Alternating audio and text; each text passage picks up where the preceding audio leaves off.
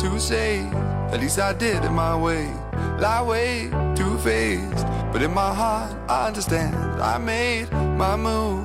And it was all about you. Now I feel so far removed. You are the one thing in my way. You are 嗨，the 大家好欢迎各位又来到了今天的减肥不是事儿。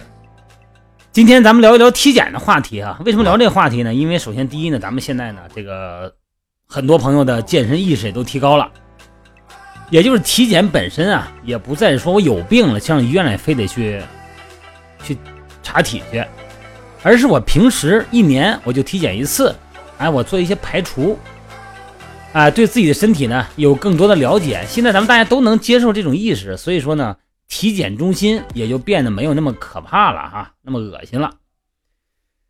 但是昨天有一个朋友就跟我说，他体检完了以后啊，说这不合格。后来一说为什么不合格呢？他这个让他空腹嘛，第二天，结果头一天呢，他这老早的晚饭都没吃，结果呢指标也不合格。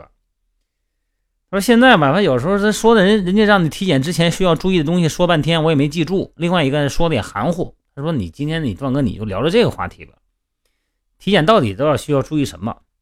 所以今天我要就把这个调了一下这个节奏哈，本来不想聊这话题的，就跟大家聊聊哈。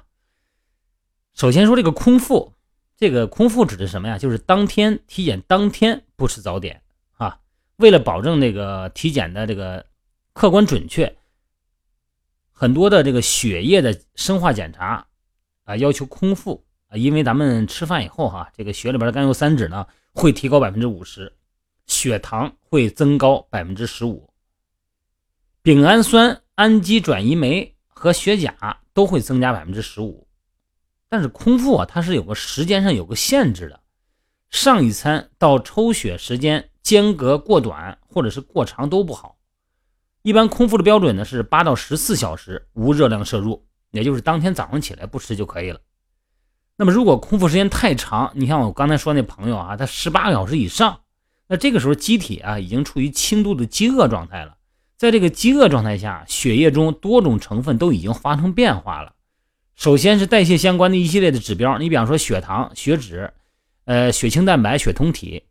另外呢，这个肝肾功能相关的指标也发生异常。你比方说这个血清胆红素啊、肌酐和尿酸都变了。所以说这个一定要注意哈，如果一个人当天八点半到十点之间抽血，那么前一天晚上正常吃饭，但是尽量保持平时吃饭习惯哈。那个饭菜呢？哎，还是正常的，不要喝酒啊，然后这个咖啡啊和浓茶不要喝，因为有的它代谢的比较慢。第二天早上起来呢，不吃早点到医院啊，注意那个抽血前哈，也不要喝水，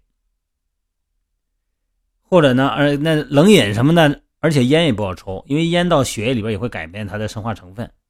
也不要做运动啊，这个身体不要运动，运动完身体生酸性嘛，这个是身体比较平静的。哎，到医院去等候采血。他要你看这个测血脂，测血脂这个要求前三天少吃油腻的东西。这个体检须知里边哈，经常不厌其烦的要求体检，呃，体检前要清淡饮食，清淡饮食。这是因为高蛋白的膳食哈，可以让咱们的这个血尿素、尿酸和血氨都升高。高脂肪的饮食呢，可以让咱们的甘油三酯大幅度升高。啊，要动物内脏那些高核酸食物呢，可以导致这个那血尿酸明显增高，它就不真实了。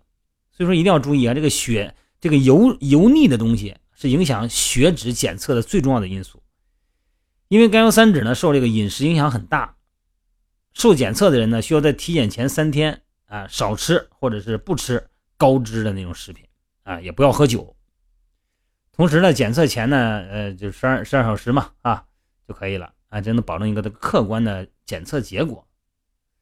而且呢，这个高脂饮食、高脂肪的饮食可以造成这个血中乳糜微粒的增加。检测的时候呢，这个血脂啊很浑浊，它对大多数的这个检查的其他的项目都会有影响，让它不准确。啊，有一些特殊检查呢，那个你比方说查大便啊，这个因为检测方法不一样嘛。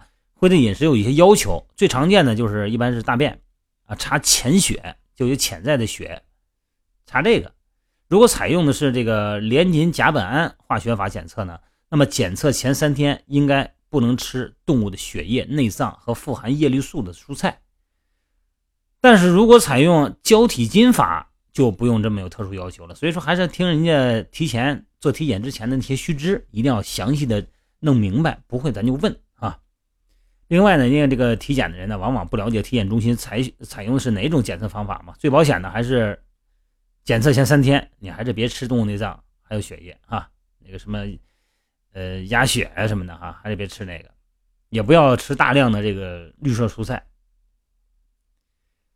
因为某种病哈病情正在吃药呢，那这个体检呢要不要停药呢？那不少的老年人和慢性病患者在体检的时候经常遇到这个难题。很多的慢性病患者呀，必须常年规律的服药。你比方说高血压、糖尿病啊，某些术后的抗凝血这种药物，因为这些患者呢，呃，贸然的停药或者是推迟服药，会引起不良事件，甚至于说会影响到生命。你比方说抗凝血的那个药，是吧？所以说呢，应该规律服药，啊，改善病情以后再接受健康体检。那如果正在服用抗生素类药品，比方说 VC 啊，还有这个减肥药或者避孕药。哎，那你这个呢，应该等到停药三天以后再接受体检，因为这类药物呢会影响很多项目的准确性。比方说这个 VC 吧，因为它有很良好的还原性，因此呢会干扰大多数啊基于这个氧化还原反应而检测的项目，导致结果不准确。还有体检前两天呢，就是别做剧烈运动，运动和情绪哈这两样可以引起。身体的代谢和神经啊，内分泌功能啊，引起血液啊体液成分的改变。呃，剧烈运动呢，可以导致这个肌红蛋白啊、肌酸激酶这些物质的升高。因为激素的改变呢，即使是轻度的活动和情绪的激动，也会引起血糖和非脂化脂肪酸、乳酸等升高。那么有一些激素类的检测呢，对于平静状态要求特别严格。所以说呢，这个。运动这个体测前两天就不要做大剧烈运动了啊！抽血检测一个小时前呢，那也不要去没事就溜达哈，就是尽量保持平稳。采血前就也别来回去溜达，你就是坐着。虽然说人多，我转悠转悠，别转悠，你就坐着等，老老实实等着，踏踏实实的啊。实在是没事干，你就听那个减肥不是事儿啊，听听就行了。你看早上采血呢，这个一般的时间，你要是有时候排队特别多哈，你看我们以前呃带着我们那个。队员去去采血嘛，但是最迟别超过十二点。哎，你看这个团体体检的，经常有这样的情况，有人十一点才进去，往往这个时候采血的已经没人了啊，那不高兴，你这这这什么服务啊？我来了没人了，那认为是服务不到位。其实啊，这和体检的化验要求有关，因为人的代谢呀，在一天之中是有波动的。一般来说呢，正常人的血清物质水平的参考范围。都是以早上八点左右为基线来进行定义。你看这个体检化验要求是早上七点半到八点半采血啊，采空腹血啊，最迟不能超过十二点。太早和太晚呢，是因为体内的生理性的内分泌激素的影响，让这个检测失真啊，不是人家服务态度不好，人家撩了是吧？而且呃，这个女性的月经前后哈，尽量啊别抽这个血查肝功。呃，因为这个尽量避开生理期，因为女性来例假嘛，怀孕呢，这些生理状况呢都可以影响血液的检测结果，所以女性月经前后一般不进行妇科检查啊，血常规啊、肝功的检查一般都不用。你看这乳腺的那个红外线检查也是选择在月经啊后的这个一周啊，但是呢，要是进行性要进行这个性激素的检查呢，就应该选择在月经的第三天，这个时候采血才能反映这个卵泡期啊初期的各个各项的指标。说这些东西呢，都是咱们有的时候呢，好像似是而非哈，好像也知道也不知道。这个主要还是考虑到人呢有一个生物节律，在这个生物钟的状态下，哎，达到一个采血啊，达到一个最佳的这么一个状态就会比较好，好吧？行吧，这个问题回答的行不行？呃，还是那句话，有什么问题呢？咱们大家现在都忙，都没有时间。你说信息量都挺大的，但是怎怎么去甄别呢？是吧？然后呢，有什么就相信我呗，是吧？大家相信我，我我肯定也特别感恩于大家嘛，因为大家相信我，所以说呢，我会把这些东西呢，我会尽量的弄得更清楚一点啊，多弄一些数据，然后呢讲给大家听，好吧？给大家呢省点时间，用声音的方式呢讲述这些东西呢，大家也比较省事儿，好吧？今天咱们就先到这儿，好吧，各位，今天到这儿，各位，拜拜。